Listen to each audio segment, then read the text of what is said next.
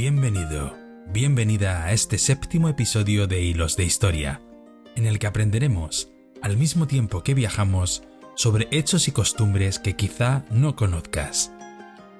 Vamos allá.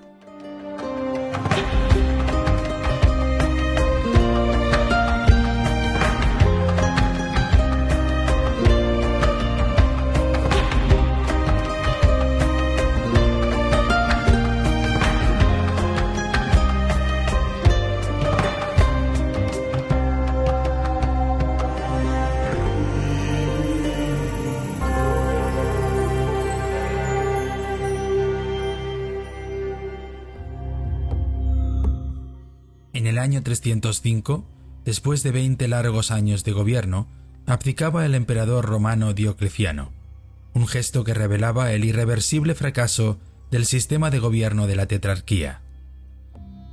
Tras su renuncia al trono, los distintos administradores provinciales comenzaron a disputarse el control de un imperio en franca decadencia, lo que hizo aumentar la situación de inestabilidad que se trató de restablecer mediante la elección de un líder militar de cierto prestigio, Constantino, que además tenía derechos dinásticos por ser el heredero del emperador occidental Constancio Cloro.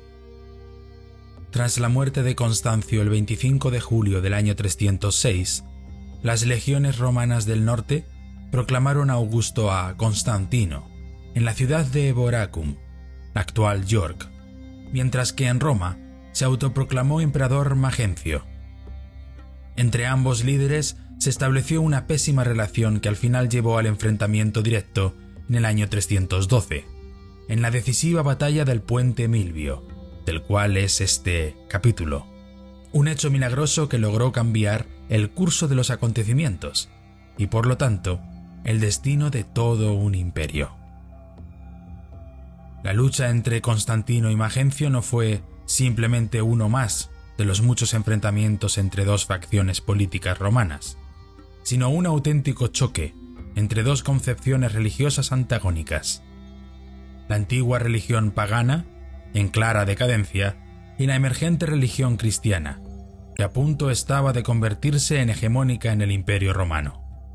Tras la muerte del Augusto Calerio, Constantino vio la oportunidad de cumplir un sueño por el que había suspirado los últimos años, unir de nuevo el imperio y poner fin a la caótica situación que vivía Roma, como consecuencia del ineficaz sistema impuesto por Diocleciano. En el año 312, Constantino inició una imparable marcha sobre la capital imperial, cayendo todo el norte de Italia sin apenas resistencia, hasta situar su campamento en Prima Porta, muy cerca de Roma. Mientras tanto, Magencio, que recibió el apoyo del patriciado romano, de la guardia pretoriana y los sacerdotes de las divinidades tradicionales, se dejó aconsejar por los augurios de los oráculos civilinos y situó su campamento frente al puente Milvio. Cuenta la leyenda que la noche del 27 de octubre, Constantino vio la señal de una cruz en el cielo, mientras que una extraña voz que hablaba en griego le susurró unas proféticas palabras. Con este signo vencerás. Tras la visión, ordenó delinear este símbolo sobre los escudos de sus soldados, para llevarlos hasta la victoria. De esta forma, la cruz, que durante el largo periodo de tiempo que dura la Edad Media se va a enseñorear sobre todos los reinos cristianos de Europa, terminó convirtiéndose en el principal símbolo de la nueva religión. El día 28, a pesar de las advertencias de sus generales, el futuro emperador ordenó a sus tropas tomar posiciones frente al campamento de Magencio.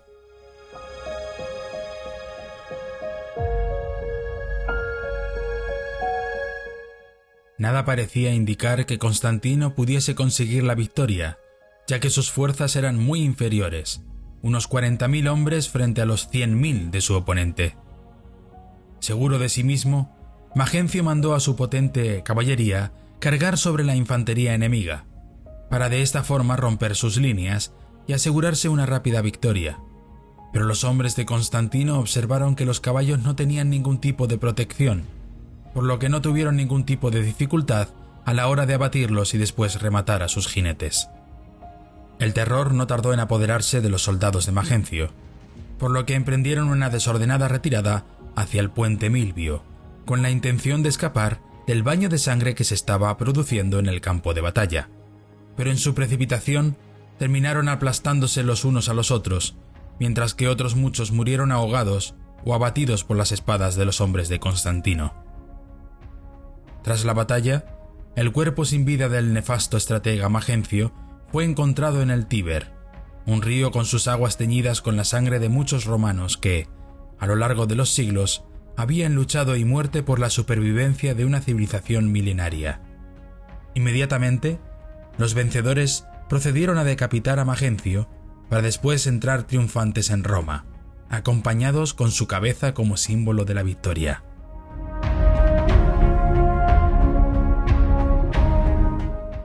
Aunque la batalla no se produjo realmente durante la Edad Media, las consecuencias fueron decisivas para comprender la historia de Europa durante los siguientes siglos, ya que constituye un punto de inflexión en la historia del cristianismo.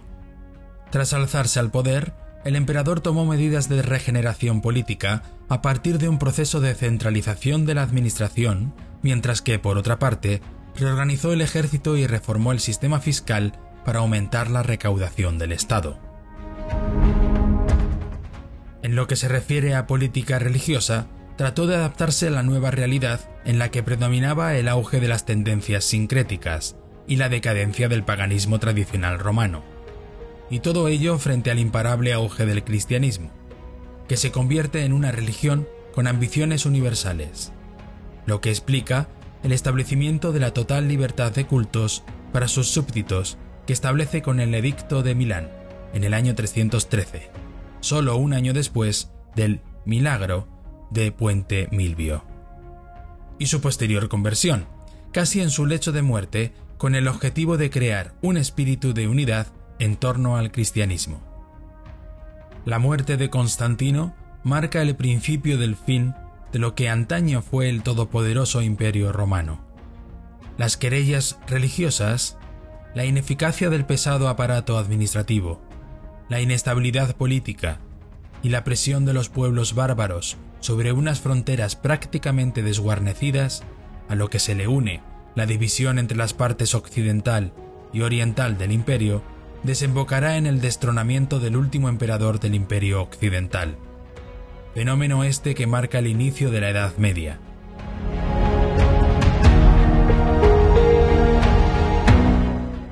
Después de la batalla del puente Milvio, historiadores cristianos como Eusebio de Cesarea atribuyeron a la intervención divina la victoria de Constantino, pero esta no fue la única vez que la divinidad decidió intervenir para ayudar a los que luchaban por la supervivencia y el triunfo de la cruz sobre sus enemigos. Durante la Edad Media, no fueron pocas las ocasiones en las que volvió a obrarse el milagro. Algunas de estas batallas tuvieron como escenario las tierras de Hispania, y hasta allí viajaremos en el próximo episodio.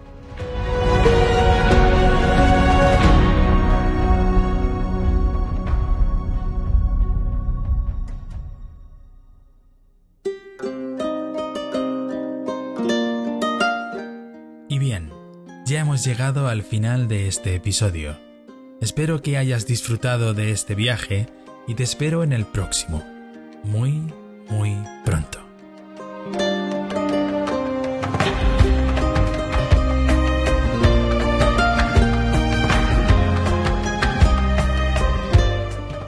Acabas de escuchar el episodio número 7, Sagradas Batallas en la Edad Media 1, Puente Milvio del podcast Hilos de Historia, producido por Estilo Podcast, narrado por Diego León.